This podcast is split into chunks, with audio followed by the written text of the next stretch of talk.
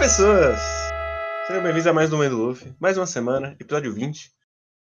É, conseguimos fazer duas décadas de episódio. Olha aí. E eu sou o Gabriel Guerreiro e mais uma vez eu estou aqui com o Rafael Hit. Fala aí, cara.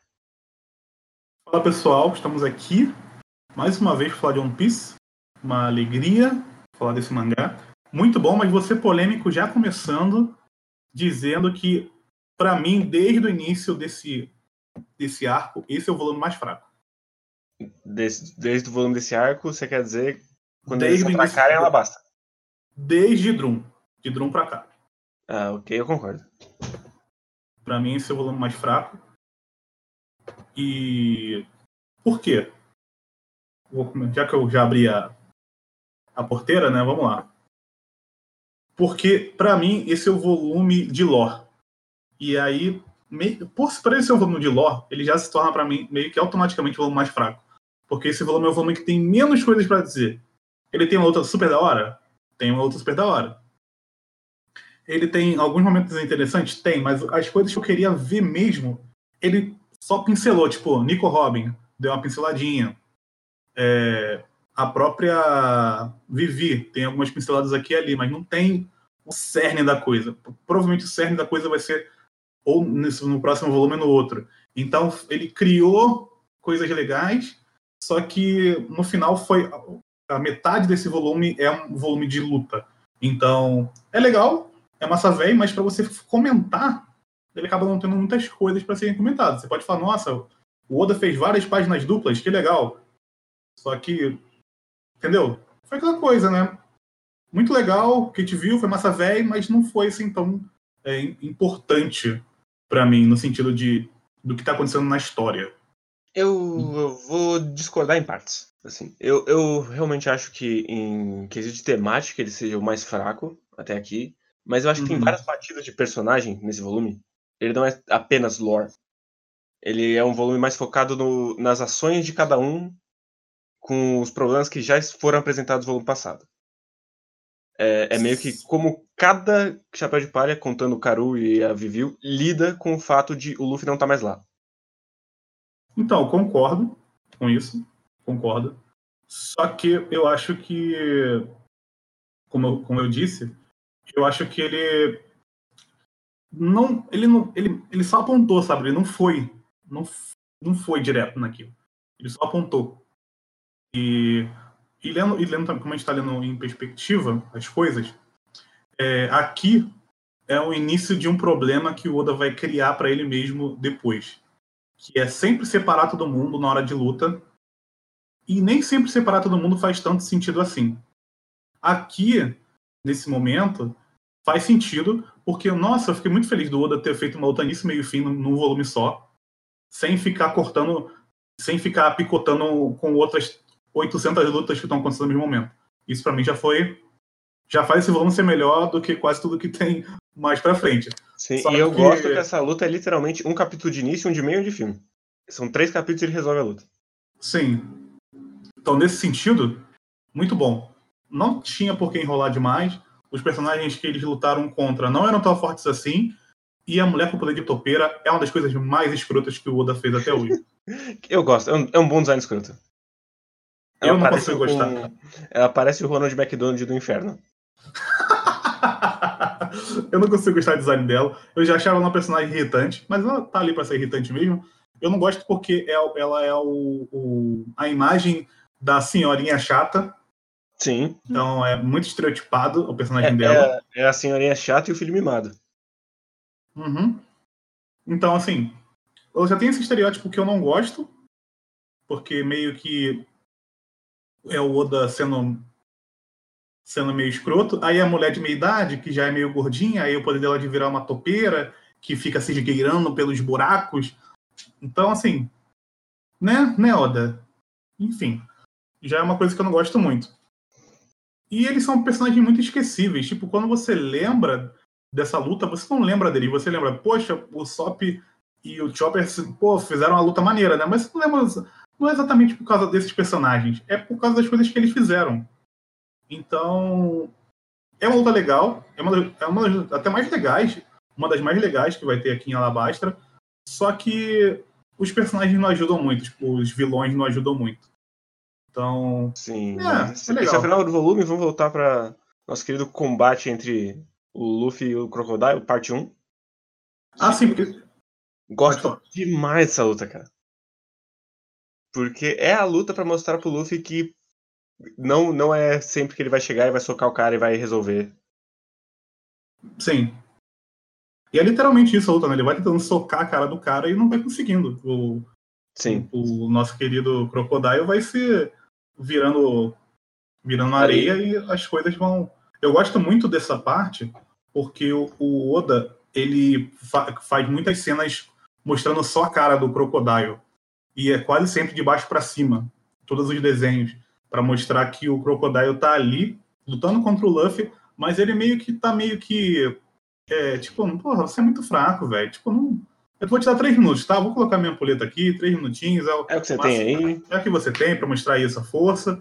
Então é muito legal. Então tem várias cenas que, para simbolizar essa diferença que tem entre eles, mostra bastante o rosto do, do Crocodile e tá tudo muito bem. é, tudo muito bem desenhado, tudo, tudo na cara mesmo. Então é bem legal, é bem legal. Tem uma. Logo no, logo no, primeiro capítulo tem uma cena que é muito legal, que o Luffy tá dando um soco nele. E aí são, tipo, uns três quadros, eu acho. Que ele dá o soco, aí ele desvia. Quando ele desvia, ele já vai desviando, é, virando areia. Uhum. E aí, e aí ele aí já corta ele pro outro lado, já vendo com, a, com o gancho dele. Eu acho muito legal essa cena. Você consegue sentir bem o movimento. O Luffy até desvia depois, eu acho. Mas é muito E- legal. E eu gosto muito como ele faz o efeito de areia no quadrinho, assim. Parece realmente Sim. areia. Deve ter dado um, um certo trabalho pra fazer isso, principalmente acho- a época que que ele fez. Eu acho que deu um trabalhão, porque tem várias coisas que você vê que são pontinhos mesmo, né? Ele desenhou o movimento e depois ele foi colocando os pontinhos, né? Pra parecer que é areia mesmo. Sim. Eu não sei, não sei se ele usou algum software para isso, mas se ele fez isso tudo na mão, deve ter dado um trabalho da porra. Considerando que era tipo 2001, 2002, provavelmente ele fez na mão. Pois é. Mas Porque- eu, eu gosto muito do quão ridiculamente forte o nosso querido Crocodile é no deserto. Não, ele tá no habitat dele, né? Não tem nem. Não dá nem pro cheiro o, o. Luffy. Porque, tipo, ele tá no habitat dele, ele tá acostumado a derrubar pirata, e ele não é o cara soberbo que parou de treinar porque eu tenho uma Mi forte, então foda-se. Não, ele é o. Ele é o, li- ele, é o literal o rei do crime, né? É aquele Sim. cara que é o fortão e continua fortão, e se- você sabe qual lutar contra esse cara e não vai ser fácil. Só que o Luffy acha que. É muito legal, né? Porque você tinha combinado no volume passado que esse volume seria o grande balde de água fria na, na soberba do Luffy que a gente tá vendo até agora. Porque até agora ele venceu todo mundo. Não com muita facilidade, mas também não foi com tanta dificuldade assim. É, mesmo o Crocodile, que foi o desafio mais forte dele, ele resolveu no final. O, problema, o, o grande problema do arco do Crocodile é que ele tava afundado na água. Quando ele saiu, resolveu as coisas. Sim. Então, assim. é, e é legal porque esse, esse, vo- esse volume já deu a pista do qual, de como ele vai vencer, né? Sim. Que quando o, o enfia o gancho nele, ele tá cheio de sangue, ele segura, ele consegue machucar o, o Crocodile, né? Então, essa parte eu acho bem legal também. Só que o que eu acho legal, principalmente nessa parte, é que o Luffy tá lá, tá longe deles, tá todo mundo tentando resolver um pro- o problema com a Vivi. Então eles foram embora, ele ficou lá. E é legal porque, mesmo, sei lá, se o Luffy é, não vencesse o Crocodile, não conseguiu.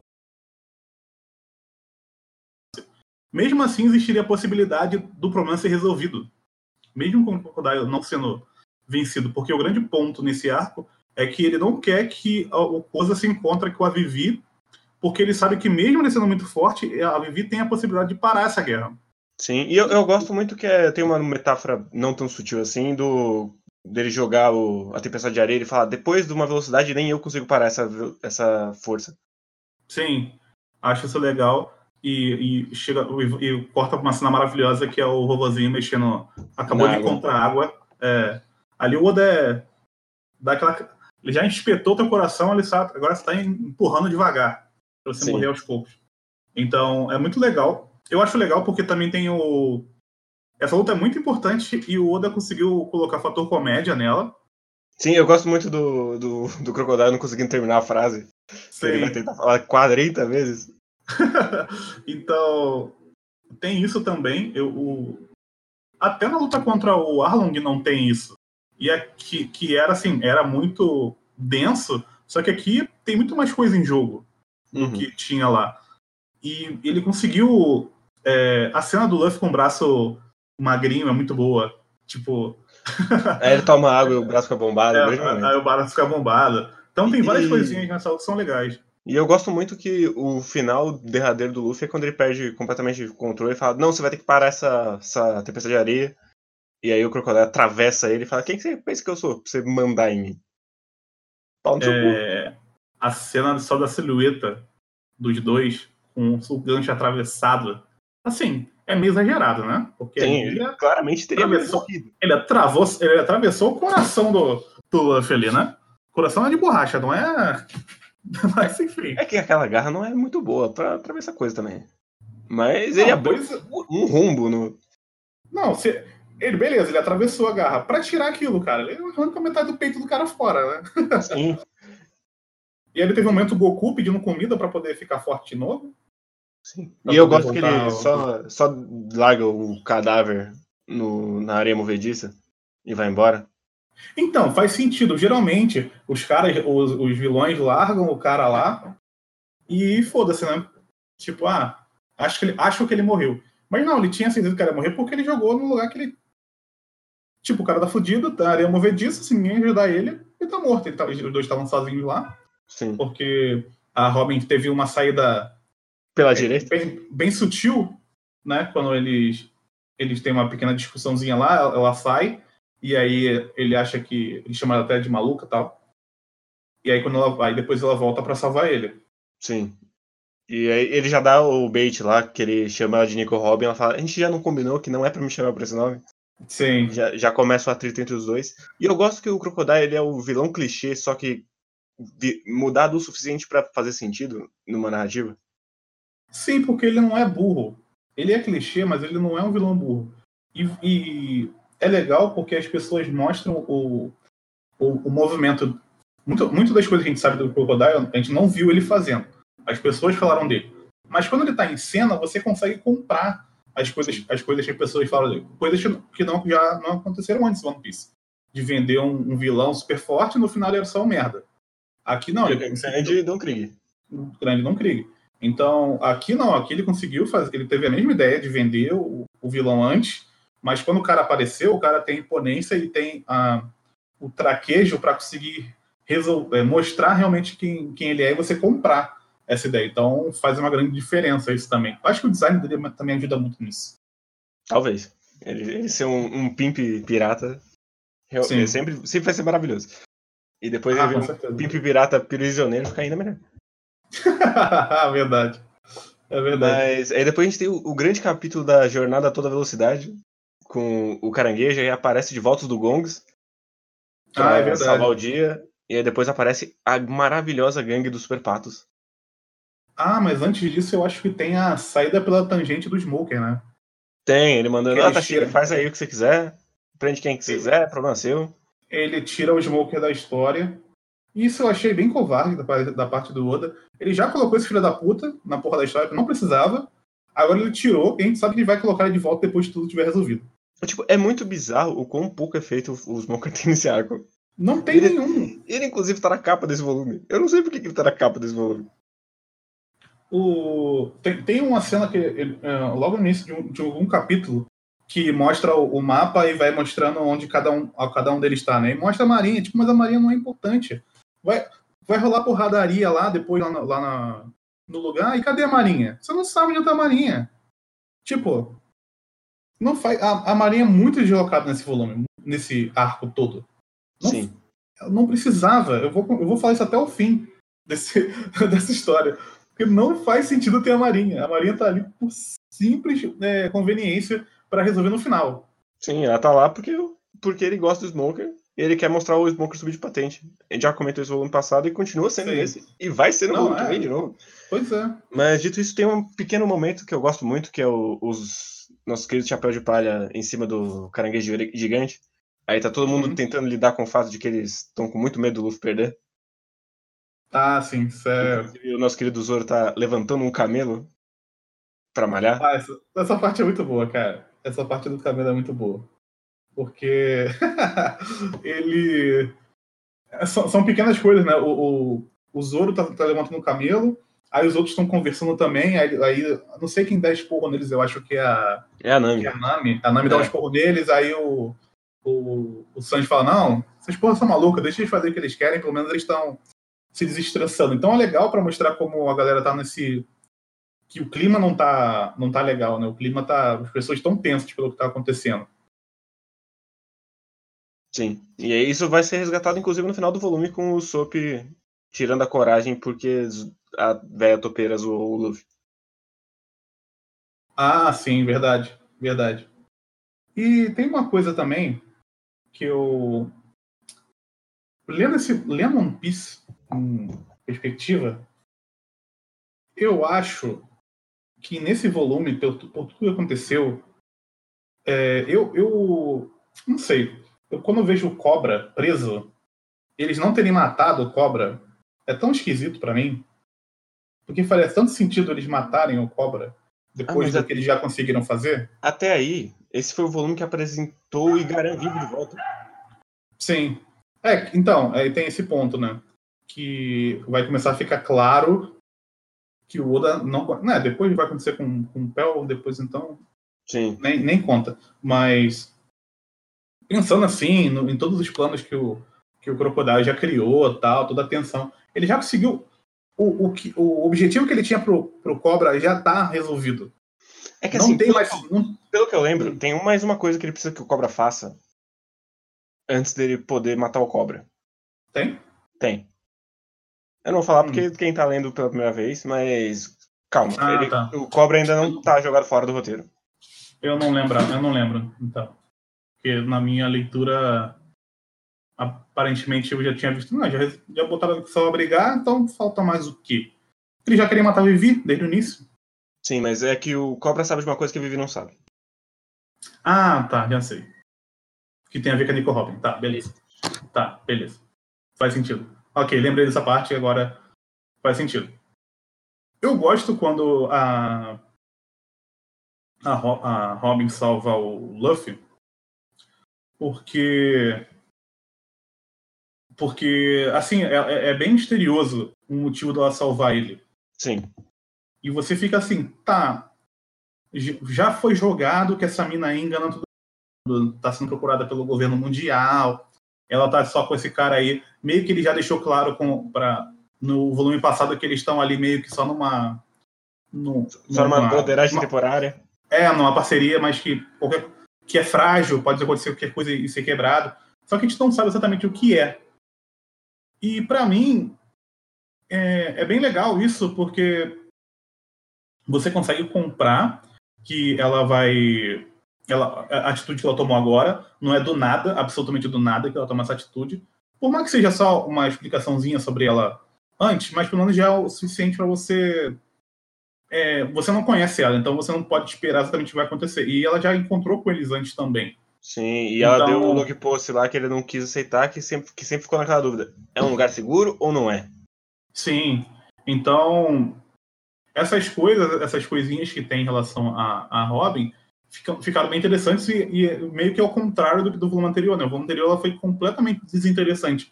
E ela apareceu até um pouquinho mais. Agora, nesse volume, ela apareceu até eu acho que menos, mas o que ela fez foi mais interessante. Então, você fica com aquela coisa de que ele criou mais um pontinho nessa história, que é Nico Robin se separando do Crocodile, e jogo, meio que joga que também que talvez ela seja mais importante do que o próprio Crocodile pro, pro decorrer da, da história. Talvez ela tenha um aspecto maior, porque a forma com que ela foi apresentada como alguém que é procurado pelo governo mundial, blá blá, blá então você, ela, parece que ela, ela tem alguma importância. Sim, mesmo tempo qual? que eu acho meio covarde que o Oda faz. Porque no exato momento em que ele começa a plantar que ela talvez seja outra coisa, ele já começa, ó, oh, mas tá vendo o Pel que ela quebrou a coluna? Mas ele tá vivo, tá? O Igaran que ela Sim. explodiu, tá vivo também, calma. Ela é boazinha, ela não matou ninguém. Né? Tipo, ela podia ter matado o Igaran e mudado do mesmo jeito. Você não, você não precisa fazer essa redenção meio covarde de que, na verdade, ela fez tudo bem desde o começo. É meio. Ah. Ele só bateu na esposa, ele não matou. Ela tá aí, viva ainda. Sim. Então ele tem redenção ainda. Uh, dito isso, o esquadrão de super patos é ó. Maravilhoso. E eles em cima. Eu não lembrava quem é que tava em cima de qual pato de novo. Então foi uma, foi uma nova, nova descoberta Sério? quando o Sop e o Camelo encontram o Mr. Chu. Essa parte é muito boa, cara. Sim. Essa parte é, essa parte é muito boa por dois motivos. Eles se encontram e depois eles se encontram com o Sanji e ele fala: Nossa, levou, levou só dois segundos. um comigo e um com o Camilo. E eles estão arrebentados dando joinha. Nossa, Sim. cara, essa cena sempre me acaba. Essa cena é muito boa. E, e, eu gosto da cena do nosso querido Karu sendo um herói de guerra, protegendo a Vivi. É brega, mas funciona. Sim, é muito legal. Eu, eu gosto de. Eu acho que o momento que eu mais gosto nesse volume é esse momento que o pessoal atravessa quando a Vivi fica. Enquanto a Vivi tá parada no meio da. faz a neblina a, a neblina, né? a cortina de fumaça, o pessoal começa a passar por ela e ela Sim. tá de braços abertos e aí passa o Koza por ela. Eu acho muito legal essa cena. É realmente breguíssima essa cena, mas Sim. funciona muito bem porque a Vivi é brega. Demais. Sim, e já é outro tapa na cara dela de novo. Sim. A Vivi só se fode nesse arco, é impressionante. Ela, ela é a pessoa que aprende apanhando. Ela não, não consegue ter algum ensinamento. É só tomando porrada. O Luffy já tinha dito para ela. E ela continua ela, teimando. E ela continua, ela tá teimando. Essa Sim. atitude dela foi totalmente a atitude de quem tá teimando. E o, o, o, próprio Zoro falou em cima do caranguejo que ele falou: não importa qual de nós aqui fica para trás, você tem que seguir em frente. E ela parou no meio, mesmo assim. Sim, porque quando eles se separaram, era para ela ir na, direto pro castelo, né? Sim. Não, não era para ela parar lá e parar sozinha. E, e, a ideia que ela tá falando do, do arco é completamente idiota. Porque o que, qual a diferença fazer ela destruir a porra do, do, negócio, do lugar? Não vai fazer diferença. Não é. Eu entendo qual que é a, a intenção dela. É dizer que o palácio não, faz, não é o poder, o poder são as pessoas. Mas você não é uma, uma guerra, as pessoas não vão parar de brigar por causa disso. Sim. Não é assim que funcionam as coisas. Você está muito errado. Você... Eu gosto como, como, como a Vivi é, é a pessoa inocente na guerra. Que é aquela coisa de que eu sou, eu quero muito ajudar as pessoas. É a pessoa, ela é a pessoa branca que vai na África, tira foto com criança e acha que está fazendo ajuda humanitária. Sim. Ela é basicamente isso. É depois ela vai embora e as pessoas continuam morrendo. A missionária é pior, porque o missionário vai lá, engana a pessoa com uma mensagem, assim, ó, se você aceitar Jesus aqui, eu te dou esse prato de comida. E depois ele vai embora. E a pessoa fica lá achando que vai começar a cair a comida do céu. Então, o cenário é pior do que o branco. O branco o rico normal. fazer. O branco normal. É, exatamente. O branco cristão é pior do que o branco. Apenas um branco rico. Cristão tô usando, pode ser qualquer outra coisa também. Enfim. Mas. E depois disso a gente já engata na nossa querida luta do, do menino Sop. Eu gosto muito de como essa luta é desenhada. Inclusive, antes disso, tem uma cena maravilhosa do da Vivi em cima do Karu, que o Oda bota a câmera no chão, assim, e ele tá fazendo um drift. É muito boa essa página. Tem uma página dupla que eu não lembro se é depois ou antes. Ou... Ah, é, é, nesse momento, né, que quando ele, todo mundo se separa, que eu acho que é uma, é uma página dupla até que termina um, que termina um capítulo, que é, aparece o rosto de todos eles. Sim, e tem, tem uma outra muito boa que tem que é dividindo os núcleos, que é tipo, tem as pessoas que querem parar a guerra, tem as pessoas que querem melhorar ah, o país com a guerra. E tem os caras que só tacam o puteiro mesmo.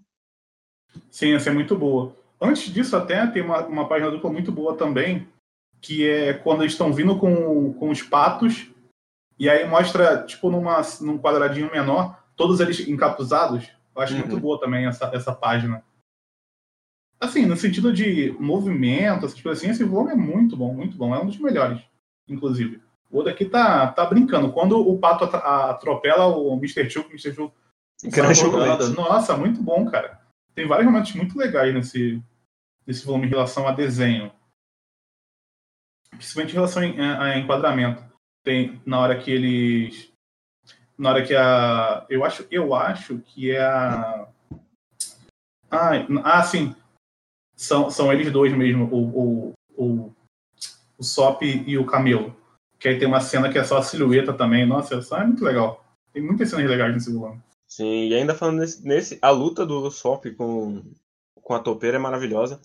Toda a martelada que ele toma do, do taco de beisebol, ele tem um, tem um. Parece que pesa realmente 40 toneladas essa merda desse taco. Porque ele sai voando, ele entorta, e, e tem, um, tem uma cena de raio-x do. Do, do, crânio do do nariz Sim. explodindo. O que eu acho muito legal é o Oda parar a história para contar como o, o Sop fez o, a marreta dele de 5 toneladas. Acho muito legal.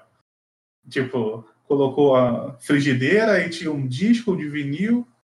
É muito legal essa parte.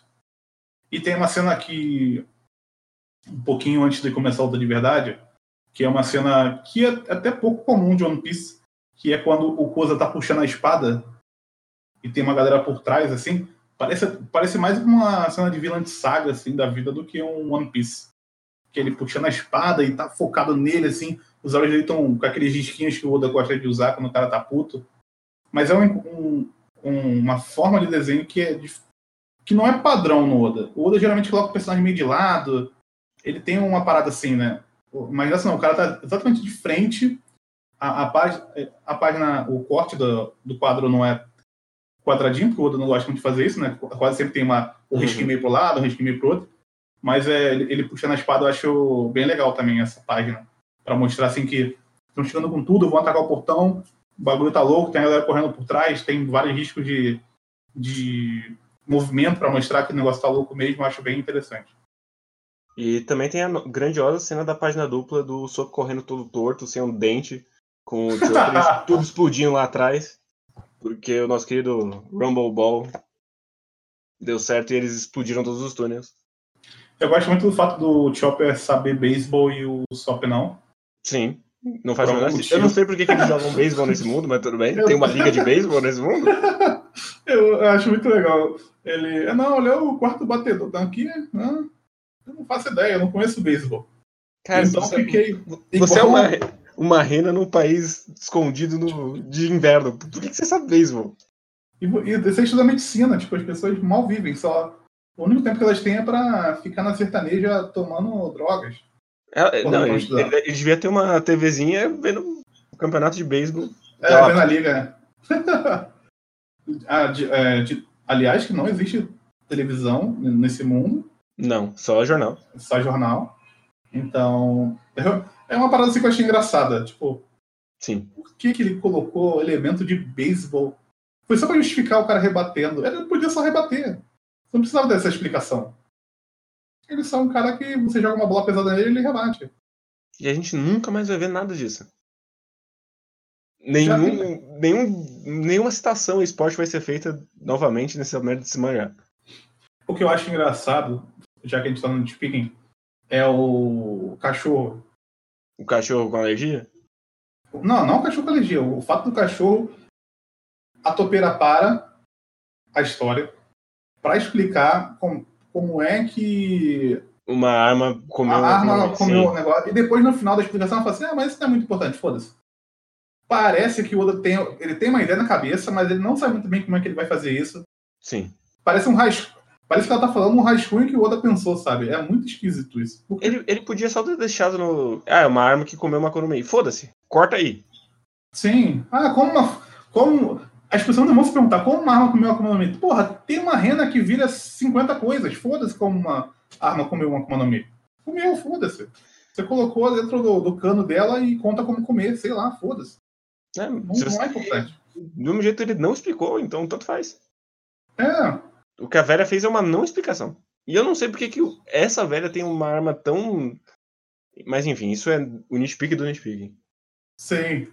Então, assim, a luta é muito, é muito legal. Eu acho que ela. Tu falou já do impacto da, das coisas, eu acho que funciona muito bem. E eu só achei esquisito nessa luta Porque, quer dizer, não achei esquisito. Eu gostei dessa luta porque ela não se resolveu só com o Chopper usando o poderzinho dele de novo e. Sim. Ah, resolvi. Agora, senão ia virar uma coisa muito recorrente e aí o, o nosso Chopper Tokusatsu ia aparecer toda vez. É, eu, eu gosto que é, foi uma luta em dupla que só se resolveu quando a dupla estava resolvida. Sim. E, o Chopper e o Sop dá pena dele, porque o bichinho pra apanhar, puta merda. Sim. E ele termina apagado com o Chopper falando que vai chamar o médico. Ah, é muito boa essa, essa parte. Cara, sabe uma parada que eu vi que eu, ontem eu tô assistindo Dragon Ball Z, né? Sim. E o, o Gohan, criança, ele tem um bagulho igual o Chopper faz, cara. De ficar se escondendo atrás das coisas pelo lado errado. Sério? Eu não lembro disso. Não é uma piada. É só, tipo, ele tá com tanto medo que ele tá escondido pelo lado errado. Tipo, Caralho. Tipo, tem Parabéns. esse arco do. Dos Saiyajins, né? Aí tem vários momentos que o tipo, o Napa vai atacar ele e aí ele vai meio que tentar se esconder, mas ele fica na, do lado errado da, da, da parada.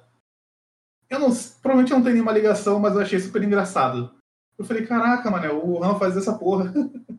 que engraçado. Aí eu, eu lembrei disso na, quando ele começou a fazer isso, eu lembrei disso na hora. Eu tinha que ter tirado um print pra mostrar, bem mole. É, provavelmente não tem nada a ver, mas pra... agora que você falou isso, vão criar 30 teorias. como o mundo de Dragon Ball é o mesmo de One Piece. Ah, já fazendo isso com Naruto, né? Dragon Ball agora, então. Mas então é isso. Eu não sei se você tem mais alguma coisa para comentar sobre esse volume. Volume 20. Ah, então, chega no. Que eu comentei rápido antes, chega no final lá e tem o lance do, da idiotice da. Pra mim é uma idiotice da Vivi falar, não, vou aqui. Vamos destruir isso aqui. Destruir esse cartão. Não sei o que você acha. Mas pra mim é uma ideia, tipo. Não, Vivi. Eu não, não vi isso. Isso não tá no 21, não? E você leu adiantado? Uh, não. Se eu vou botar agora, se eu, vamos fazer ter que. Esse volume acaba no 187, não é? 130 e. peraí. E 30? 185. 85? Sim. Capítulo ah, 85. Então a. Ou 86. O 86, ele acaba na página dupla ah. do colorido. Você leu o primeiro capítulo do próximo. Ah, ué, que estranho. Porque eu tô acompanhando pelo. Será que eu vi errado na Wikipedia? Ele, ele acaba na, no final da luta do, do Chopper e do Usopp. Ele acaba no quadro do, dele chamando o médico. É um 85 mesmo aqui. Eu, então, por algum motivo, eu tô confundindo. Eu posso estar falando só o número errado mesmo e tendo tudo certo. Deixa eu só confirmar aqui. Porque, se for isso mesmo, uh, eu acho bem esquisito. O que ela fez. Mas enfim, ela vai fazer isso, gente. Ela vai fazer isso. Ela vai dizer que vamos destruir esse castelo. É, eu tô falhando aqui, não tem essa cena não. É, então, é depois. É, esse termina com eles ganhando mesmo, né? Uhum. É, com a, com, a, grande explosão. Então vai ficar pra próxima semana minha reclamação. Então você já tem expectativas para o volume que vem. Você já tem expectativas para uma decisão ruim da nossa querida. Nossa querida Vivi. Mas é isso mesmo, achei o volume bem legal, mas foi o que eu tinha falado contigo em off. Eu, eu acho que tem muita coisa para dizer, mas não tem micropontos para dizer, mas não tem tipo uma grande coisa para dizer. Eu acho que o próximo volume vai ser bem mais interessante nesse sentido. Eu, eu acho que as lutas que vão ter depois são melhores também. Eu, depende. Eu, das lutas que faltam, eu gosto de uma só, na verdade. Sem ser a, o resto do contra o Crocodile, eu só gosto de uma. Você não gosta da luta do Sanji? Não. Hum, olha aí. Eu imagino então... que você não vai gostar quando você reler, mas tudo bem. Vamos esperar isso aí. É que, é, é que já teve um pedaço dessa luta, né? O iníciozinho. Ou eu li um, ou eu li mais, não sei. Não, eu acho, que eles só se, só se encontraram, mas enfim. Vai ficar pra semana que vem. Eles só se trombaram mesmo. Que ele se apresenta como Mr. Prince. E que ele é um ah, pirata. Tá. Ficou nisso. Nossa, então eu passei direto e nem percebi. Pode ser porque eu tava olhando pelo celular e passei rápido. Uh, mas então é isso, pra, da minha parte é isso. Então é isso. É, semana que vem a gente deve ter várias lutas, de novo. Eu acho que todas as lutas acabam no 22. Talvez a do Zoro passe pro 23, eu não tenho certeza. Mas a gente tá se caminhando para o final. É, gosto muito de Alabasta, continuo, continuo gostando muito de Alabasta. E com isso a gente vai para os nossos queridos e-mails. Que tem um monte. Muito obrigado para quem mandou. É, que a gente muito pediu. obrigado. Muito Oito obrigado vezes. quem mandou. Muito obrigado por quem mandou. Mas eu vou ter que fazer um pedido antes de ler os e-mails, que é façam comentários relacionados ao volume que a gente está lendo agora. Porque tiveram alguns, vão ter alguns e-mails aqui que são referentes a volumes passados. E aí a ideia, na teoria, é você mandar o e-mail antes e a gente ler na, na próxima semana. Só que como é uma bagunça, como tudo que a gente faz, todas as partes que a gente tem são uma bagunça, tirando o Guerreiro quadro quadro que lá é organizado, tudo que a gente trabalha junto é uma bagunça. E o Mind não seria diferente. Claro. Então, tá desse jeito. Mas se você pudesse focar no volume que a gente vai ler depois, É, no máximo, assim, o da semana passada ainda dá. é, vai ler antes? É, é vai ler depois. Enfim. Tipo, Ah, esse, esse programa. Fez o 20, você fala sobre, 19. fala sobre 19, isso. Isso. Se você, se você puder fazer isso, beleza. Se você não puder, se você quiser falar do. Se você puder falar do, do anterior ou desse, desse mesmo, vai ajudar a gente que vai fazer sentido. Senão a gente vai ler o negócio, a gente vai ter que lembrar e aí fica um pouco mais, mais complicado. Tem vários, tem vários é, e-mails de um, de um cara só, que é o Diego Mendes Valério. Eu vou ler todos eles, depois eu passo para a próxima pessoa. Olá, mãe de tudo, Fio. Sobre o Oda quebrar as regras do Zoan logo de cara com o Chopper, concordo que foi muito rápido. De Zoans, até o momento só existia a do Dalton, que nunca se transformou na forma 100% animal. Até porque provavelmente nem tem. Dito isso, até que gosto do conceito de uma droga enlouquecer os efeitos da Akuma no Mi no corpo dele. Mas admito que a mistura de magia divina demoníaca com biologia parece estranho. Vi de regras malucas de Shingeki. Eu não Eu- consigo ver essa comparação. Eu nunca levei a Konomi como magia demoníaca, mas tudo bem. Mas é mais magia demoníaca do que biologia, né? É, é, eu sempre levei como tipo, tipo super-herói que toma uma mordida de aranha e vira um Homem-Aranha. Ah, então você leva como biologia maluca. Sim. Tá. É, dá pra concordar. Se for biologia maluca, dá pra concordar. Sobre as Akuma Akumas no Mi, outros exemplos são os zoans em objetos ani- inanimados e usuários de Smiles. Nossa, isso tá muito tangente. Quanto ao Barba Negra, ficarei pistola se o motivo dele usar duas Mi for realmente um bullshit. ao- É ao- um bullshit. Não importa qual seja, é um bullshit. do corpo dele ser anormal, ao invés dele subjugar os outros demônios dentro do corpo dele, blá blá das trevas, que ele tem feito até então. Não é É. teoria, só um palpite. Não, isso é uma teoria. Isso é uma De teoria. E mim forma, é pior do que ele ter um corpo diferente e se, se literalmente controlar o demônio da fruta. sim. Ah, tem outra aqui, tem um que ele botou o nome Adendo. Acho interessante a dualidade do Hiluki e Correira, ah, que se contrastam na abordagem de paciente. Medicinas diferentes, personalidades, etc. O puro idealismo e medicina do coração do Hiluki foi uma lição essencial, assim como aprender um pouco do realismo duro de Correia, tanto da vida quanto da- na medicina. E Chopper se tornou um bom médico por ter os dois como tutores. Ok, concordo. Eu acho que a gente comentou que ele era o meio do caminho entre os dois. Eu Sim, você comentou, no caso. Aqui. Sim, sim, você comentou isso. Ah, ele colocou um PS aqui. Como assim a Doctorine viveu demais, Hit? Ela está no auge da sua juventude, pelo seu design e ati- e atitude indicam, maravilhosa. Definitivamente top 10 designs mais engraçados do Oda. Eu não sei. Ah, se veste que nem uma tia zona. É, ela usa um, um Ela, ela, ela- moletom ela- da Adidas. Ela não é tão. ela se veste como um tio acha que é legal. É. Aí tem uma, um e-mail dele que chamado Sobre Lore. Sobre o quê? Sobre Lore e detalhe de fundo. Ah, beleza. Eu não deveria nem ler esse, esse e-mail você mandando sobre lore e detalhes de fundo. Mas enfim, a gente vai ler. Mas se você colocar para lore e teoria, a gente não deveria nem ler aqui. Realmente, o motivo de ter tantos teoristas de One Piece é pelo Oda jogar pedaços de lore aos poucos. Mas isso qualquer escritor faz, gente. É. Felizmente, é assim que você constrói uma história. Felizmente, essa não é a única coisa que ele faz. Do contrário, seria triste. é, seria triste visto que ele só responde o que diz significa uns 800 capítulos depois lá em Dressrosa. Cara, mas continua sendo chato o que ele diz como sendo dito. Que continua não me importando. Uh, ou quando ele apresenta o Season Claw e o Judge, mas sem sinal da droga do Vegapunk. Mas eu não, eu não, quem, quem é Judge? Eu nem sei quem é, nem lembro. Eu não sei, não sei também. O Season Claw eu sei quem é, mas o Judge eu não sei. A arte, o humor e a narrativa do Oda é o que mantém o interesse imediato. Isso é algo de se elogiar. Fico desgostoso com obras que priorizam lore e simbolismo ao preço de negligenciar em camadas mais perceptíveis. Mas o lore não é a camada mais perceptível de uma história? Não entendi sua frase. Pois incentivam um comportamento hipster seletivo. Olha aí. Eu, eu, eu, discordo. O que o hipster não faz é procurar lore, assim.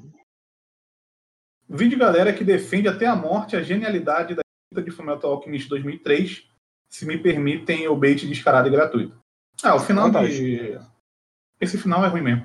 Não, não tem nada errado no seu comentário. Uh, ainda tem mais. Nossa, ainda tem mais três e-mails dele. Vai. Tem o feedback do Mãe do Wolf 18. Ah, isso aí é interessante. Esse aí eu já vou lembrar ah, do que está sendo dito. Ele colocou. Aqui. Ah, muito legal. Aqui ele separou até por, por números. Alô, mãe do Luffy. Eu adoro a mãe do Luffy. Acho muito legal isso. Alô. Mãe é quem queria? Uh... um. Gostaria de ressaltar que está sendo bem proveitoso acompanhar com vocês a análise dos volumes de One Piece. Muito obrigado. Apesar de ter lido o mangá inteiro duas vezes, alguns detalhes ainda me passam batido, como o Drum serviram é, como um paralelo para a Alabasta. Crocodile salvar uma cidade espelhada como Luffy salvando Drum, entre outros. O que achei mais interessante é que só agora me dei conta do quanto o subplot de fundo Ace perseguindo Barba Negra é mais pontuado do que eu me lembrava. Primeiro ouvimos que Barba Negra destruiu o Drum e que se esqueceu de mencionar que o Ace passou por lá. E esqueceram, né? Uhum. Depois encontrar, encontramos Ace em Alabastra. Em seguida, o Barba Negra em Jaya. Uh, que inclusive tem blá blá blá, vou pular tudo isso que é spoiler. Assim como vocês, eu gosto bastante do Michechu, mas concordo completamente que ele é de longe ele é longe de ser uma boa apresentação. Antes achava que era perdoável porque o Oda exagera em seu design, mas não cola porque mais para frente ele repete essa mesma piada de estereótipos várias vezes. Aí vai ter um grande spoiler de novo. Aí eu vou pular todo esse grande spoiler e vou colocar. Aí no final ele diz: Como disseram, o Oda parece bem intencionado, mas é um tio. Uh, número 3. É, só antes, é, comentando que o, o hum. plot do Ace é o subplot mais bem trabalhado do Oda. Ele trabalha ele melhor do que o do Kobe, por exemplo. Esse subplot vai durar muito, muito, muito Sim. até ele aparecer de verdade. Eu acho que ele só não tem uma batida desse subplot só no CP9. Todos os arcos têm pelo menos uma citação ao, ao Ace ou algo do tipo. Até Thriller Bark tem. Sim. Esse, esse subplot é muito interessante do, do Ace mesmo. É um dos é uma das coisas que, se eu fosse sentar para estu estudar a narrativa de One Piece, aí seria uma das coisas que eu sentaria com mais. que eu gostaria de mais é, olhar essa parada do. A, além do, de uma coisa que me interessa mais no One Piece, que é a relação a toda a parte política que ele sempre está comentando, essa parte seria algo que também olharia com mais carinho. É, o número 3 é Fico curioso quando as críticas do Luiz sobre as lutas na saga CP9 no Cast Futuro isso vai demorar bastante, então você vai ter que uhum. esperar basicamente um ano para a gente chegar lá. Uh, aí tem um monte de spoiler. e aí. É, então, você vai, você vai me ver reclamando do CP9 das lutas, e eu acho que o Guerreiro também vai reclamar de algumas. Então. Uh, espere, vai demorar aí. É o que? É. Energy Lobby, ó. É, Skype, Thriller Bark e não, não, não, não, não, é invertido. O Thriller Bark primeiro? Não, o Water 7 primeiro. Ah, o Water 7 antes de... Nossa, é verdade. Nossa, agora que eu vou odiar mesmo o Thriller Bark. Agora vai ser de vez que eu vou afundar esse, esse caixão. Uh, no entanto, nesse momento já estou relando a saga inteira para ver o que sinto delas uh, nos dias de hoje. Chegaremos lá. Sim. PS estão morrendo de curiosidade sobre o, o que foi o raivoso grito de puta que pariu no fundo do episódio 18. A aparição do Ace Aos 9h51 do capítulo. Estão jogando LOL. Grande jogador de LOL. Uh, aí tem só mais um. Ah tem, ah, tem dois aqui, mas são repetidos. Marinha, Alabasta e Kairosek. Vamos lá. A princípio, pensei que a Marinha poderia não estar em Alabasta, porque os Nefertari não fizeram parte das famílias que fundaram o governo mundial. Porém, percebi que não faz sentido. E que, obviamente, ele não planejou isso tão cedo assim. Obviamente. E sim, é, vai ter um, um, um retcon depois, só que eu vou pular aqui, porque é uma parte que ele, ele, ele já tá. Ele, ele falou de, em outras maneiras, mas ele está falando do retcon, que vai estar lá na frente, do, no Revier. Uh, sobre o Karosek ser subutilizado, a explicação que dão no futuro é que um material raro. Não. Ele está dando spoiler de One agora. uh, não, mas o que ele está dizendo basicamente é que ah, o lance que eles estão querendo dizer é que o Karosek é um material muito raro. Mas o problema é que Então- o Smoker é um Bush e ele tem o Karosek. É, pois é. E, e no Ele- final ele diz que. Que, no, Ele- que Ele cuidava de uma cidadezinha no East Blue e ele tinha um bastão de Karosek gigante. Ah, não, mas o Karasek só tá na ponta, né? O bastão dele não é de Karasek. Só na pontinha que tem Karasek. Talvez. Não, sei. que- Não, ele fala. É, mas ele bate com o bastão inteiro e funciona do mesmo jeito. Ah, mas aí porque ele é forte, né? Só joga longe. Mas, Mas pra, pra pegar o bagulho mesmo é só na pontinha. Mas é basicamente isso. Desculpa a gente não poder ler muito, porque a gente tá vendo que tá entrando muita gente, a gente não tem certeza se essas pessoas estão. Algumas pessoas já meio que deixaram que, não, que nunca leram. Então a gente tá tentando. A gente sempre dá, larga um spoiler, e isso vai acontecer mesmo, porque é a nossa releitura. Só que a gente Mas- tá tentando diminuir. É, a gente tá evitando os spoilers mais pesados. É, Porque já me vieram falar umas duas ou três pessoas que estavam lendo com a gente, então eu prefiro evitar alguns. Principalmente spoiler desnecessário, que é tipo, pra, pra quê? É. Tipo, aquela, tal pessoa virou tal coisa. É meio bizarro. Ah, agora vamos para o Yuri Gabriel. Muito obrigado. Vamos. Saudação em mães do Luffy. Eu gostei muito que as pessoas é, naturalmente botaram esse nome mães do Luffy. Achei muito legal. Meu nome é Yuri e comecei a acompanhar o podcast há tempo, exatamente no dia 12 de abril desse ano. Olha Conheci, aí, ouvinte novo. Aham. Conheci o podcast acidentalmente por causa de um retweet do Sony, Hip VideoQuest, é, Hip mesmo, infelizmente. E em um tweet que. Em um tweet de um dos moços, não sei qual é, desde então venho ouvindo suas lindas vozes. Isso aí é do Guerreiro, a minha não é tão bonita assim. Algumas coisas que notei enquanto estava ouvindo os episódios. Ah, que ele faz a diferença por episódio. No episódio 6, Juramento, vocês comentam sobre os barcos do vilão, merda do Barate. É, falam que nem o Luffy. falam que nem o Luffy atualmente tem esse número de barcos. Pois bem, depois do arco de Dressrosa, e aí. Olha o outro, olha o outro. Porra, bicho. é, deixa eu só ler aqui pra ver se. Esse é. Eu já sei até do que ele vai falar. Sim. Ele, ele fala da quantidade de barcos agora que o Luffy tem. Sim. Isso aí é meio óbvio que. Isso não precisa ser um spoiler, né? É uma crescida a história, então ele vai ter barcos mais pra frente. Ah, tudo isso é absolutamente pra nada, já que o Oda não faz. Isso é um É verdade ponto também. que eu concordo muito, porque é muito triste o Oda não fazer batalha naval em, em One Piece. Ah, no episódio 14, Instinto, onde vocês falam sobre as lutas em One Piece. Sinto que as únicas lutas que realmente gostei na obra foram ah, uma que tem o Water 7, que foi bem pensado, fala- ele fala sobre o, o Sop, e a do Luffy versus o Crocodile, e a do Luffy versus o Megalon. Que é. Só falar o nome não faz diferença nenhuma. Inclusive, é uma das lutas que eu mais gosto. É boa demais. né? É, que ele, que ele, é basicamente o que a gente falou, que ele precisa criar alguma alternativa para poder vencer. Não é tipo, vou ficar com a minha, minha mão preta e vou te matar com um soco. Ah, não estou dizendo que não tiveram lutas emocionantes, só que comparado com essas, as outras parecem só o básico do Battle Shonen. Porrada, porrada mais porrada. Isso é verdade. O One Piece não é. Tem uma coisa que o One Piece não. Ele, ele, é- ele- coreografia é muito boa, mas as lutas não são o ponto alto. Eu até gosto disso, porque, na verdade, esse não é o ponto de One Piece. Mas mesmo assim, eu diria que talvez vocês devessem ler mais Battle Shonen ou não, porque você. o resto é abaixo mesmo da média de One Piece, assim, É, pois é. de luta. Eu posso dizer como Eu- alguém não- que está sofrendo com Black Clover, que Black Clover só tem luta e é abaixo do nível de One Piece. Médio, assim. A minha evidência anedótica sobre isso é porque a gente cresceu vendo Toriyama. Só que vocês têm que entender que Toriyama é o melhor desenho de luta que tem. Então, se você ler o mangá, né? Sim. É um nível assim. Se você pega pra ler hoje, você fica assustado com o que ele tá fazendo. Desde o início, inclusive.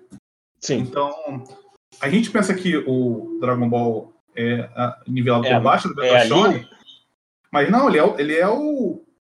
Ele é o sarrafo lá no alto em relação a desenho de luta e, e como as coisas acontecem. Então, assim, você pode dizer que Dragon Ball ele não tem uma história super complexa, lá, lá, lá só que nesse sentido de porrada, porra, é- são os filmes do, do The Rock, cara. Você só, vê, você só vê por causa da porrada. É só isso. Ahn, falando um pouco sobre um assunto mais recente, sobre a questão do Clay e os Okamas, apesar do histórico do Oda de botar todos os aspectos da sexualidade como Okama, me deu uma ponta de esperança no caso. Ah, aí ele vai falar no caso muito na frente. Eu não cheguei nessa parte ainda de One Piece, porque eu dei uma parada realmente, eu tô relendo. Provavelmente quando, che- quando a gente chegar lá daqui a dois anos, é, eu vou, vai ser inédito pra mim. Então, eu não sei o que aconteceu nesse último arco, não li ele. Eu só li, na verdade, eu li o primeiro ato dele só. Então, eu não sei o que tá acontecendo. Eu não, eu não lembro. Só que assim, mesmo sem saber, é, tem, tem pelo menos uns 10 anos de diferença entre isso e, e outra coisa. Dá pra ele realmente rever Sim. o que ele escreveu antes. E Então, eu não bom. lembro, eu posso dizer que não deu um sinal negativo ao ponto de marcar. Então, pelo menos isso. É. Talvez tenha sido mais natural do que os outros. Já é um positivo. Eu não lembro. Ah, então, essa parte eu não vou poder ler, porque realmente isso é um spoiler grande. Só que, no final disso, é só isso mesmo. Podcast maravilhoso. Continue. Compartilharia com alguém, mas não tem nenhum amigo que lê One Piece. Você deve ter um grupo de Facebook aí que você conversa com as pessoas, então. Alguma Mas coisa não, assim. não precisa ter alguém que lê. Você pode apresentar pra falar, lê junto com esse aqui. É, você. ah, convença as pessoas que você conhece a lerem One Piece. Sim. Sei se tem vários amigos naruteiros aí. Nada contra os naruteiros, mas já acabou, né? Então você pode ir para outra obra agora. Ah, tem uma aqui também do nosso querido Vitor Hugo Couto. Esse, esse leitura de mídia vai ficar maior do que o programa. Olá, me chamo. Vitor Hugo e acompanho Mãe do Luffy desde o primeiro episódio. Muito obrigado. Estava lendo no- junto com vocês, ah, mas depois daquela pausa de uns quatro meses, é realmente uma pausa de quatro meses, como o Guerreiro gosta de chamar de um longo inverno, Sim. eu me distanciei e já estou em Thriller Bark. É, você já está bem na frente. Mas continuo lendo os volumes dos cast, porque na segunda le- leitura eu consigo notar coisas novas. É até bom que você está lendo tá mais na frente, que aí a gente fica mais tranquilo em relação à spoiler. Agora sobre o volume 20 em si. Gosto de como ele resolve rápido a luta do Luffy contra o Crocodile. Também. Uma das coisas que eu mais gosto One Piece é como as lutas se resolvem rapidamente e não ficamos com muita enrolação. Você vai se arrepender dessa frase. É verdade. Ele ainda tá em Trailer calma. É- Ele colocou entre parênteses, pelo menos até onde eu cheguei na você vai se arrepender dessa frase. Só tem isso pra te dizer. Mas até aí ele é leitor de Kimetsu no Yaiba, que teve 40 capítulos e uma luta só. Então, Ah, sim, então, então tá acostumado. Ah, a coisa mais estranha nesse volume foi o capítulo dos animes de Alabastra. hum? Não entendi essa frase. Mesmo Animais? eu acho. Pode ser animais, mas tá escrito animes. Talvez pelo contexto dê pra entender. Mesmo eu achando que. Mesmo achando ele engraçado, parece fora do lugar colocar ele nesse momento da história. É, realmente não entendi. Nesse momento inicial, é bom ver como o Oda constrói o mundo lentamente, com pequenas dicas. Com o momento que a Robin fala das pessoas que têm um D no nome. Pena que os fãs pegam isso e extrapolam. Parece que One Piece é um mangá sobre teorias. Crocodile, mãe do Luffy, melhor teoria. Exatamente. Quando- Mas eu, eu acho que é os Ah. animais mesmo, que é o capítulo da travessia. Eu gosto porque ele transiciona entre um momento pesado e outro. assim.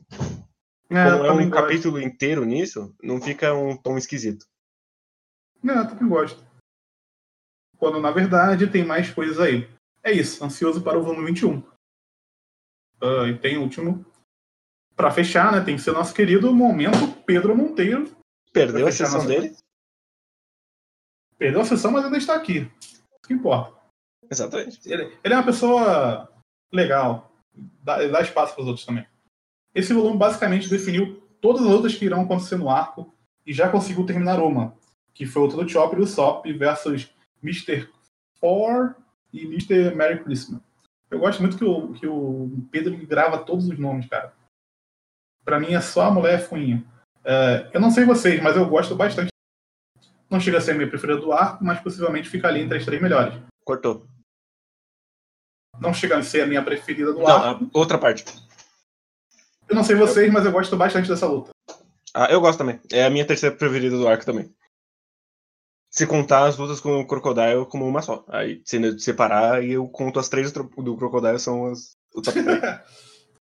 Não chega a ser a minha luta preferida do arco, mas possivelmente fica ali entre as três melhores. Entre as três melhores. Isso porque, assim como o volume passado teve um momento icônico para o personagem do Sanji, esse teve para o Sop. O monólogo que ele fez pouco antes do encerramento da luta é muito bom e diz muito sobre o personagem. Ah, os poucos momentos de coragem do Sop desse mangá sempre passam pela confiança que ele tem nos seus Nakamas. E aí ele colocou entre parênteses, isso foi para irritar o guerreiro mesmo. Deu certo. Eu já ia reclamar. e em especial pelo seu Capitão Luffy. Dito isso, a luta do Luffy contra o Crocodile no começo do volume foi muito engraçada. E eu sei que o segundo round dessa luta ah, também vai ter momentos de graça. A coisa vai pegar para valer somente no, no terceiro round. Por fim, queria apenas destacar que eu achei a participação desse- na- da Robin nesse volume muito melhor do que no passado. Dessa vez Concordo. o, o Oda conseguiu passar o sentimento de que ele está escondendo algo. Abraço. É, eu concordo. E uma Já coisa que eu na- esqueci de comentar no, no, no, no Hum. volume normal é que eu gosto que ele usou o golpe do. O golpe do nosso querido Oppo. Ele tentou Hum. comer o Crocodile. Ah, sim, é verdade, é verdade. Muito bom esse momento. Então, fechamos essa parte. Uhum. E E é e-mail, muito obrigado. E você pode. Se você chegou até aqui na leitura de e-mail, que a gente cometeu o erro de não falar o e-mail antes, mas é, podcast Mãe do Luffy, tudo junto, arroba gmail.com. E muito obrigado para quem mandou o e-mail e continue mandando Muito obrigado. até a gente poder ter o poder suficiente para não ler todos os e-mails, só escolher o que a gente. É isso que a gente quer. A gente quer que a gente tenha material suficiente pra escolher só a nata. Exatamente. Porque é assim que você vira um babaca. E a gente. Eu sempre- Não é de hoje. então, olha. Então, Mas então- faça um guerreiro sentir babaca melhor. É isso aí. Mas então, muito obrigado a quem mandou. Muito obrigado a quem não mandou, mas ouve. E tá com- mandando para os amigos. Estamos crescendo vertiginosamente com esse pequeno podcast. Exatamente. E- Muito obrigado. Então, semana que vem a gente tá de volta com o 21. Estamos na reta final de Alabasta. Logo menos a gente vai pra Skype e pro Ritmo Caputo. Muito puto. é isso, gente. Valeu. Tchau, tchau. Tchau, tchau!